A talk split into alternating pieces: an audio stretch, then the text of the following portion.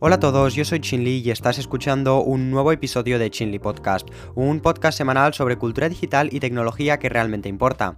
Ya hace tiempo que no hago podcast contándote las noticias más importantes y más recientes de tecnología, y hoy estamos de vuelta, donde en este caso tendrás dos o más episodios semanales contándote las noticias más recientes. En este caso, hoy te voy a contar cómo Rusia está bloqueando algunas redes sociales, el pago extra que tendremos que hacer a Netflix por usuario invitado que tengamos, las nuevas funciones de TikTok, Apple y Amazon, las donaciones de Fortnite a Ucrania y mucho más. Así que con todo dicho empezamos con un nuevo episodio de Chinly Podcast. Allí vamos. Arranquemos el episodio de hoy hablando de Instagram y el problema o guerra más importante que estamos teniendo hoy en día. En este caso estoy hablando del conflicto entre Rusia y Ucrania, el cual ya ha empezado, eh, bueno, ya empezó hace semanas y las consecuencias cada vez van a peor. Ya hemos visto cómo en Rusia algunas multinacionales ya se han ido del propio país, como McDonald's o por ejemplo Apple restringiendo su último evento en Rusia y muchas tiendas, como digo, se están cerrando debido a que no quieren tener sus negocios en Rusia por todo todo lo que está haciendo. Las cosas cada vez van a peor, pero en este caso no ha sido ninguna multinacional quien ha bloqueado eh, a Instagram en Rusia sino que la propia Rusia ha decidido hacerlo. El país anunció planes para prohibir Instagram la semana pasada, en respuesta a la decisión de la empresa matriz Meta de permitir que los usuarios de Facebook e Instagram en algunos países llamen a la violencia contra los soldados de mm, rusos tras la invasión de Ucrania por parte del país. Rusia ha estado restringiendo constantemente el acceso a las plataformas en línea en un esfuerzo por, eh, por controlar el flujo de información sobre la guerra y ya ha prohibido Facebook y Twitter, cosa que personalmente no me parece bien, ya que las redes sociales son una gran herramienta hoy en día para poder ver desde fuera o desde otro punto de vista la opinión de otras personas, en este caso lo que la demás gente eh, piensa sobre este gran conflicto que está pasando hoy en día. Sí que en las noticias escuché el otro día que habían organizaciones las cuales se dedicaban a llamar a gente que vivía en Rusia para explicarles cómo veían el conflicto desde fuera y las consecuencias que ahí estaban y también les explicaban eh, qué estaba pasando realmente, ya que Putin desde dentro les sigue ocultando mucha, mucha información, la cual les hace que crean que su país está haciendo lo correcto y en verdad Rusia está muy equivocada. Y yo creo que em, este tipo de organizaciones son las cuales hacen que la gente o los habitantes de Rusia se den cuenta de que realmente lo que está haciendo Putin no es lo correcto y que les está limitando mucha información para para eso mismo, que piensen que su país está en lo correcto. Durante el fin de semana, los influencers rusos en Instagram y otras redes sociales publicaron en mensajes de despedida a sus seguidores. El Washington Post informa que un influencer de moda rusa, en este caso Karina eh, Nigai, se lamenta de la prohibición en un vídeo en directo. Este es mi trabajo, dijo Nigai. Imagina que acabas de ser despedido completamente del trabajo y no estás recibiendo ningún ingreso en absoluto, pero al mismo tiempo tienes gastos para tu familia familia y para tu equipo. Y luego de repente no tienes nada para pagar a estos eh, gastos. Así que además de que Rusia está ocultando mucha, mucha información y bloqueando muchos medios importantes, desde el punto de vista de influencers también estás em, siendo muy duro, ya que es como si estuvieran despidiendo a la gente, la cual se dedica plenamente a la creación de contenido en estas redes sociales. Desde mi punto de vista vuelvo a decir que creo que al acabar esta guerra ninguna empresa eh, internacional ni creo que ninguna otra quedará estar en Rusia y toda la gente que estaba trabajando ahí se les eh, hará muy difícil volver a recuperar su trabajo dentro del país. Yo espero que todo esto acabe cuando antes mejor y que vuelva la paz en ambos territorios de Rusia y Ucrania. Dejemos de lado a la guerra de Rusia y Ucrania y las redes sociales y pasemos a la segunda noticia del día de hoy. En este caso es sobre la plataforma de contenido en streaming más grande del mundo, Netflix, ya que eh, unas semanas después de anunciar su aumento de precios, Netflix anunció que está tomando medidas sobre el tema de compartir contraseñas entre personas que no viven en un mismo hogar, añadiendo una tarifa extra a este privilegio como le llaman ellos. Netflix nos comunica que como resultado de compartir entre hogares contraseñas está afectando a sus capacidades de invertir en grandes nuevas series de televisión y películas. Durante un periodo de prueba Netflix probará su enfoque en tres países. En este caso son Chile, Costa Rica y Perú. En este caso, aparte de tener una suscripción cualquiera de Netflix, todos esos usuarios extra fuera de tu hogar que quieras añadir recibirás eh, indicaciones para agregar un visor eh, adicional a tu propio paquete que estés pagando eh, con un precio que, ahora mismo está de descuento de más o menos 2,99 dólares donde el precio variará depende del país. No es la primera vez que Netflix hace algo así y el principal objetivo de Netflix es seguir creciendo a medida que los números de suscriptores de la compañía continúan estancados, ya que seguramente lo hacéis muchos de vosotros, que es em, compartir la contraseña con el correo de Netflix para no pagar más y compartir una misma cuenta entre diferentes personas y después repartiros pues lo que cuesta. Pues no, Netflix ya parece que está cansado de lo que hace la gente de compartir contraseñas y lo que quiere es que la gente eh, pague más por mirar su contenido. Obviamente que Netflix cada vez está haciendo contenido de mayor calidad y más contenido. Por este mismo motivo necesita pues más dinero, debido a que llegan justos o no llegan para financiar algunos proyectos. Yo creo que la subida de precio ya fue suficiente, además que no es la primera vez que Netflix lo hace.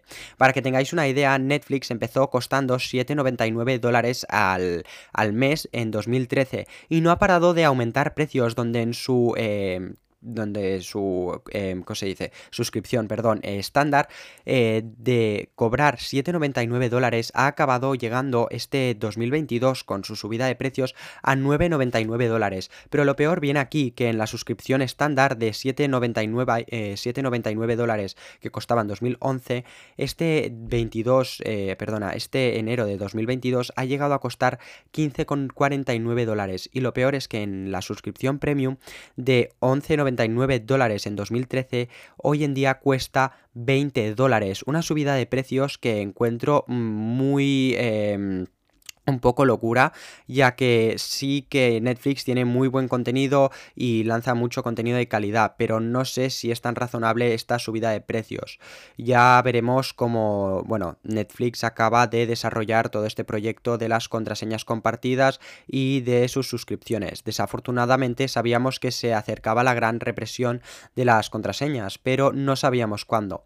Ahora te toca disfrutar de las, eh, bueno, de las credenciales compartidas de tus padres o amigos mientras puedas, porque tarde o temprano esto se va a aplicar en los demás países, ya no sea eh, Perú Costa Rica y Chile, sino que en todos los países supongo que esté disponible Netflix. Lo que aún me intriga es que Netflix qué hará para detectar esos usuarios que no permanecen, em, eh, bueno, que no están en ese mismo hogar. A lo largo de este próximo año seguramente ya veremos cómo Netflix va desarrollando todo esto y cómo lo implementa en diferentes países, ¿vale? Pero y como digo, lo que más me, me intriga es cómo hará para saber si una persona forma de ese mismo hogar. Eh, ahora dejamos a Netflix atrás y hablemos sobre la famosa empresa eh, o plataforma de TikTok, la cual está experimentando con la integración de las historias al estilo Snapchat dentro de su propia plataforma. TikTok ya lleva tiempo experimentando eh, con esto y parece que esta función cada vez está disponible a un rango mayor de usuarios. Si has obtenido la función, habrás ya recibido con un nuevo banner cuando inicies la aplicación animándote a crear una historia.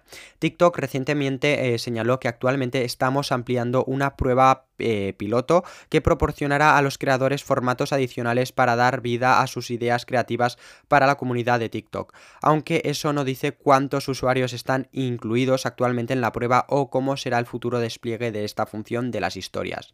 Añadir un vídeo o una foto a una historia funciona de manera extremadamente similar a tomar una foto o un vídeo para la función estándar de TikTok, con las mismas herramientas de edición, efectos, filtros y sonidos. Sin embargo, a diferencia de un vídeo normal de TikTok, las historias no aparecerán directamente en tu perfil o feed y desaparecerán después de 24 horas. Serán las mismas historias que tenemos hoy en día en Snapchat o en Instagram, implementadas directamente a TikTok, lo mismo que hizo Instagram con los Reels, lo que en este caso es a la inversa con las historias de Instagram. A las historias de TikTok también les falta una eh, característica de momento importante que ofrecen Instagram, Facebook, Snapchat, WhatsApp, entre otros. Críticamente eh, carece perdón, de la barra de desplazamiento de las historias de las cuentas que sigues. Pero parece que TikTok lo ha hecho a su manera, de una manera vertical, donde supongo que mientras deslices, eh, igual que los vídeos normales de TikTok, podrás ir viendo las historias de los diferentes usuarios a los que sigues. De momento, si tienes la opción de ver historias en TikTok, lo podrás hacer pensar... Em, pulsando la foto de perfil de un usuario, la cual tendrá un círculo exterior de color azul diciéndote que tiene una historia publicada que no has visto. En este caso, pulsando sobre la foto de perfil ya podrás reproducir la historia que ha publicado ese mismo eh, usuario. Lo podrás hacer tanto desde su propio perfil Hoy desde, si estás viendo un TikTok de ese usuario y a la derecha ves su foto de perfil y está rodeada de color azul, también eh, pulsando en su foto de perfil, viendo un vídeo de TikTok en recomendados, también podrás ver su historia. Hasta la fecha no sabemos nada más sobre esta nueva función de TikTok. Más temprano que tarde TikTok lo implementará a todos los usuarios y nos dará más datos sobre esta función y como digo, lo hará que esté disponible para todos sus usuarios. La última cosa que ahora le hace falta a TikTok es la función de poder eh, colgar fotografías como Instagram. De esta manera ya pasarían a ser dos redes sociales clavadas, podríamos decir, solo que una es China y la otra de Estados Unidos, ya que hoy en mismo en TikTok tenemos los TikToks, que son los Reels en Instagram, tenemos desde mensajes directos, tenemos desde los propios directos que tenemos en Instagram y y, TikTok hoy en día. Después eh, también tenemos la opción ahora de colgar historias y lo único que faltaría, yo creo, si no me dejo nada, es la opción esta de colgar fotografías y si no me dejo la tienda. Pero bueno, a ver cómo ya en un futuro, como te decía, cómo se va eh, evolucionando TikTok y en qué se acaba transformando. Continuemos con el episodio, en este caso dejemos ahora atrás a TikTok e Instagram y pasemos a hablar sobre HBO Max, una plataforma de streaming que cada día crece eh, más, ¿vale? Día tras día se va haciendo más grande y en este caso está ya compitiendo directamente con Netflix, eh, Disney Plus, Hulu y bueno, es una plataforma que... como digo, mm, cada día es más importante y su nombre destaca más. En este caso, HBO Max se fusiona con Discovery Plus en una sola supuesta aplicación. Aún no sabemos cuándo será y cuándo será todo esto, pero lo que sí sabemos es que HBO Max está muy lleno de errores. Detrás de todo esto hay una nueva empresa, pero no está claro cómo se hará cargo del diseño de esta nueva aplicación de contenido combinado. Eh, tampoco está claro eh, cuánto perdón, costará la nueva aplicación y Discovery Discovery Plus y HBO Max mantienen actualmente niveles respaldados y sin anuncios, con Discovery Plus por 49,99 dólares al mes y 69,99 dólares al mes y HBO Max por 99,99 dólares al mes y 14,99 dólares al mes. Si la nueva empresa opta por aumentar los precios a medida que tritura las aplicaciones y el contenido, entonces eso significaría un servicio que costaría aproximadamente 14,99 dólares y 21,99 21,99 dólares al mes. Netflix como referencia oscila en precio de 9,99 dólares al mes y 19,99 dólares al mes, dependiendo del número de pantallas y la calidad de las transmisiones que quieras. Netflix también tiene la aplicación más atractiva en el negocio de streaming con un algoritmo que sugiere contenido que uno realmente quiere ver. La aplicación Disco HBO necesita más que la próxima temporada de Euphoria si quiere cobrar más de 20 dólares al mes, ya que yo creo que el contenido para que tenga, eh, para que la gente realmente pague estos 20 dólares o 15 dólares, tiene que ser contenido de mucha calidad, mucha variedad de contenido y que la plataforma realmente dé un gran salto de calidad y em, de cómo se use. La verdad que esta fusión me, me parece muy curiosa y necesaria, pero el problema viene realmente cuando tengamos que pagar la suscripción, ya que si su precio es muy elevado, no mucha gente querrá pagar por este contenido que nos ofrecen. Ya veremos qué precios se implementan y cómo acaba siendo esta gran fusión. Y solo vengo a avisaros que este proyecto está ahí y que pronto tendremos alguna noticia sobre esta fusión y que por favor que no nos den errores como da hoy en día HBO Max en algunos casos. Ahora me gustaría retomar el conflicto de Rusia y Ucrania y en este caso hablar de las donaciones que va a hacer Epic Games hacia Ucrania. Antes de todo me gustaría decirte que hoy mismo, 20 de marzo, eh, se ha lanzado la nueva temporada de Fortnite y si no me equivoco estamos hablando de una tercera temporada, episodio segundo. Y en este caso, aprovechando el lanzamiento de esta nueva temporada, el desarrollador de Epic donará todas sus ganancias de las dos primeras semanas a los esfuerzos humanitarios eh, relacionados con Ucrania. La acción durará del 20 de marzo, hoy mismo, hasta el 3 de abril, ¿vale? Em, perdona, sí, dos semanas completas, e incluirá todas las compras de dinero real en el juego, lo que significa eh, pavos o V-Bucks, ¿vale? Eh, comprados, suscripciones, pases de batallas dotados y ciertos paquetes cosméticos. También incluirá las compras de, de tarjetas de regalo al por menor siempre y cuando se canjeen durante el plazo de dos semanas donde se harán estas donaciones hacia Ucrania. Como parte del esfuerzo, Microsoft también comprometerá sus ingresos netos para Fortnite durante este tiempo para que podamos obtener más ayuda para el eh, pueblo de Ucrania.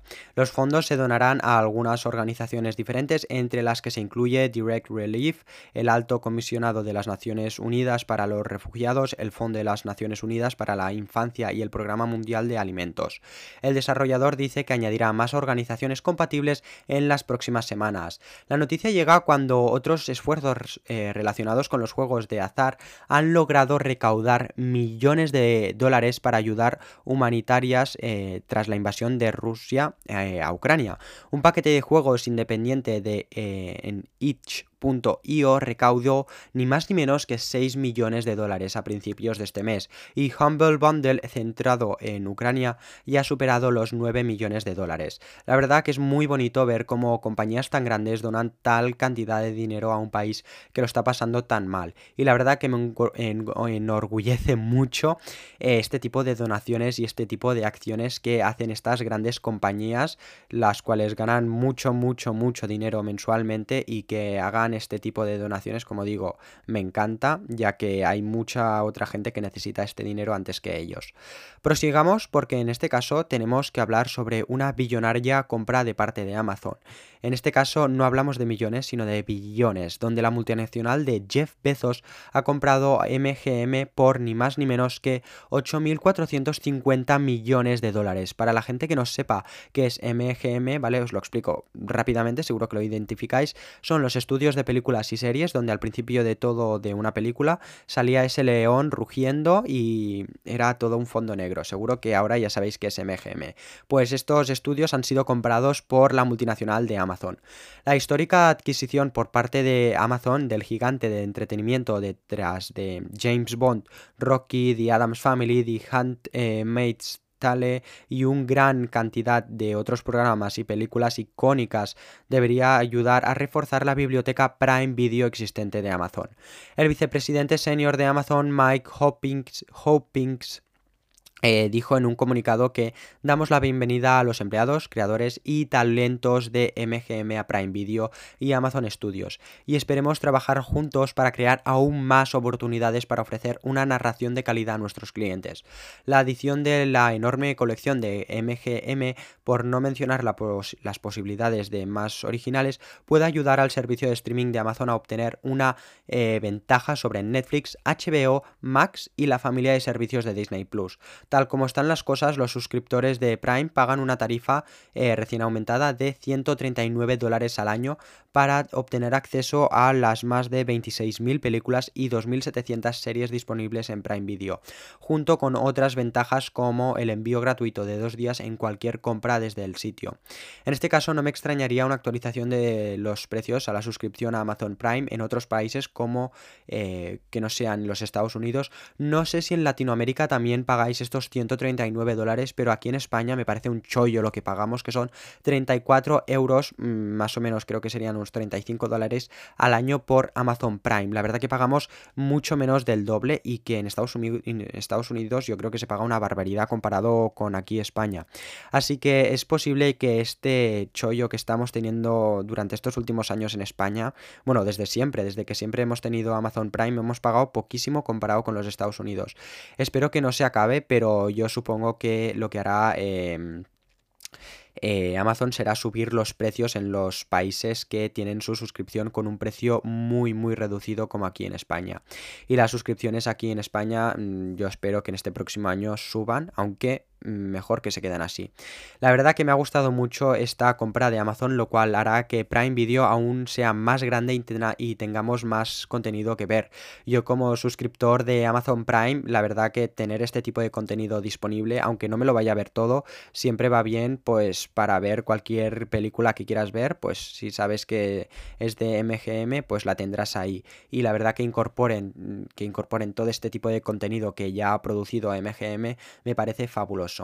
Vale, y por último, para cerrar este episodio de hoy domingo, me gustaría contarte una nueva actualización que ha hecho Apple. Este mes ya ha sido un super mes para los aficionados a la configuración de escritorios Mac.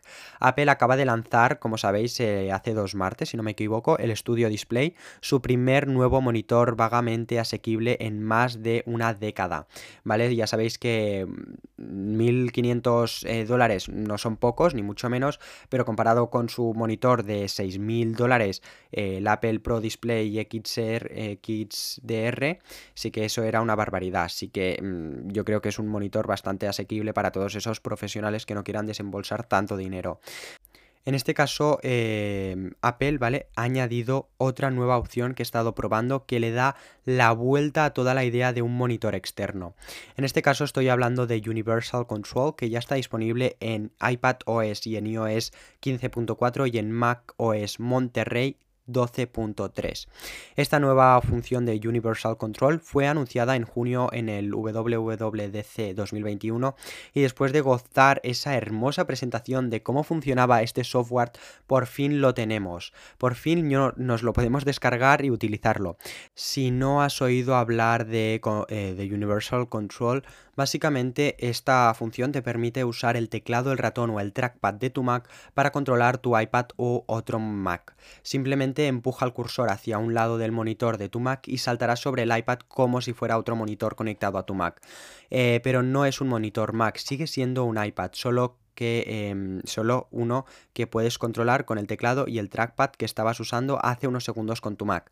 Has podido usar iPads como monitores Mac externos con cable o inalámbricos muchos años a través de medios oficiales o de terceros. Sin embargo, con Universal Control sigues usando el sistema operativo iPad en, el, en la pantalla del iPad, simplemente que no tienes que quitar las manos del dispositivo de entrada de tu Mac para poder llegar allí, ¿vale? Es como si estuvieras usando el teclado y el ratón de tu Mac y si tienes tu iPad encendido en la banda derecha de tu Mac, solamente arrastrando el cursor, bueno, el ratón, podrás pasar de una pantalla a otra y de un sistema operativo a otro sin hacer nada.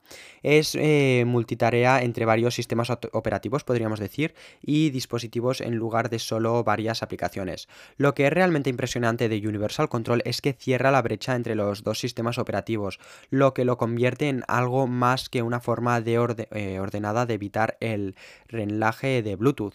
Puedes arrastrar un archivo desde tu iPad directamente al escritorio de tu Mac y viceversa.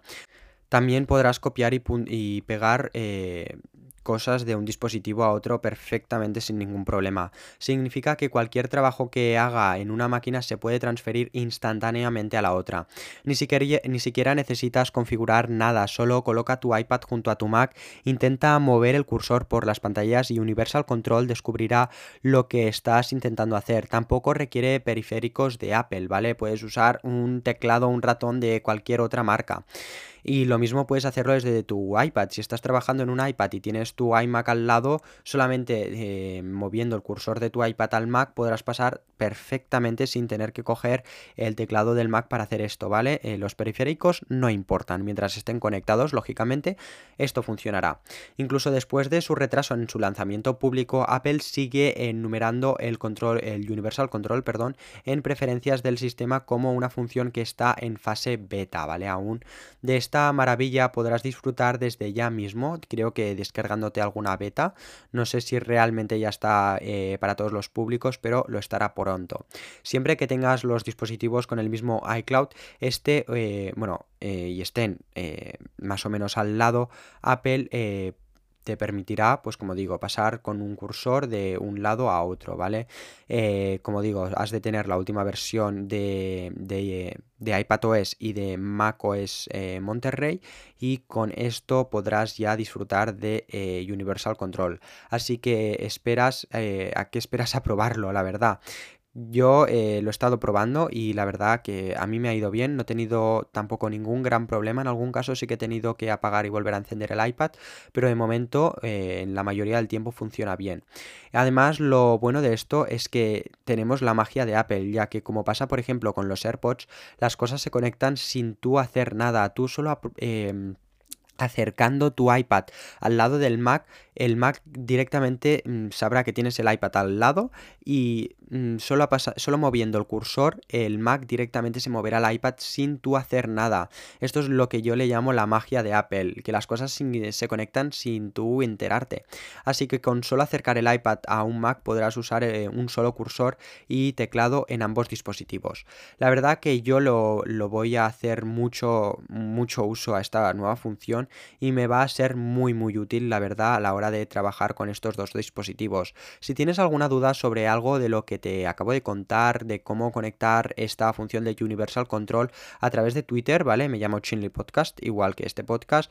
Desde ahí te ayudaré a... Em, pues a, a, poder, bueno, si tienes alguna duda, yo te encantado te ayudaré a resolver la duda que tengas o el problema que tengas. Eh, por último, me gustaría anunciarte que estoy pensando en cambiar y hacer un rediseño de este podcast. No digo cambiar la temática y del contenido que hago, sino más o menos del nombre de usuario, de la forma y de mi propia marca. Así que estas próximas semanas o meses ya veréis cómo van algunos pequeños cambios que previamente ya os informaré. Eh, ahora sí, no tengo nada más que daros en el día de hoy. Espero que os haya gustado mucho este episodio de hoy domingo y que acabes de pasar un feliz fin de semana. Em, espero que te hayan gustado las noticias de las que te he hablado, que te hayan interesado y que hayas aprendido algo nuevo hoy. Y sí que ahora ya me despido de todos vosotros y nos vemos la semana que viene con uno o dos nuevos episodios. Hasta la semana que viene. Chao, chao, chao.